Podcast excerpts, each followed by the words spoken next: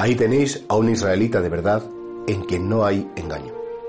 Si hay una virtud que Jesucristo, digamos, valora, es la virtud de la humildad, que a la hora de vivir esa virtud con las palabras se llama la sinceridad.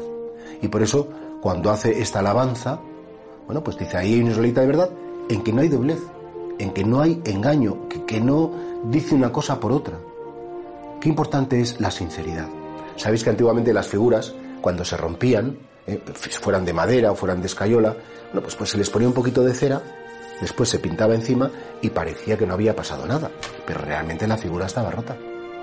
Pues sincera, una persona sincera es una persona que sabe cuáles son sus grietas, que sabe cuáles son sus aciertos y sus defectos. El sincero no solamente el que cuenta lo malo, también es sincero el que cuenta las cosas buenas, pero no quiere fingir no quiere tener como esa especie de doble cara, no quiere tener ese quedar de cara a la galería, sino, bueno, pues sobre todo, esa sinceridad la vive primero con Dios. Hay que ser sincero con Dios y decir, Dios mío, pues esto es lo que soy, esta es mi historia, eh, confío en ti o me da miedo confiar. Esa sinceridad en la que ante Dios no podemos interpretar un personaje. ante Dios hay que vivir la verdad. En segundo lugar, sinceros con los demás. No se trata de contar nuestros pecados y nuestras intimidades a todo el mundo, no es esa la sinceridad ante los demás pero sí no inventarnos cosas, no exagerarlas, no querer quedar por encima, no echar más leña al fósil. Hay muchas actitudes humanas en las cuales hay que vivir en la verdad, que es la humildad. Y también, ¿por qué no decirlo? Sinceros con nosotros mismos. No engañarnos. No, mañana ya. O no, es que me pilla mal. Siempre el ser humano tiene una capacidad de autoengañarse muy grande. Y en la vida es muy importante poner un nombre a las cosas y que ese nombre coincida con la realidad, vivir en la verdad.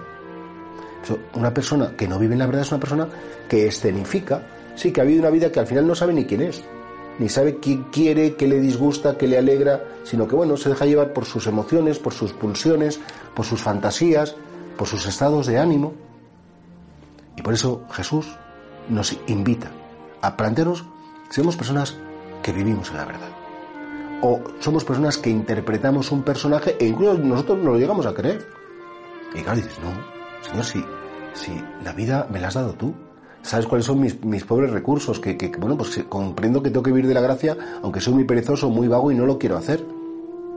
Pero Jesús valora mucho que no haya doblez, que no haya engaño, que realmente lo que somos, lo que, lo que tenemos, lo que somos capaces, que lo pongamos en sus manos y por supuesto a disposición de los demás. Realmente la mentira, Jesús llama al demonio el padre de la mentira. Siempre que la mentira esté en nosotros, estaremos con el maligno.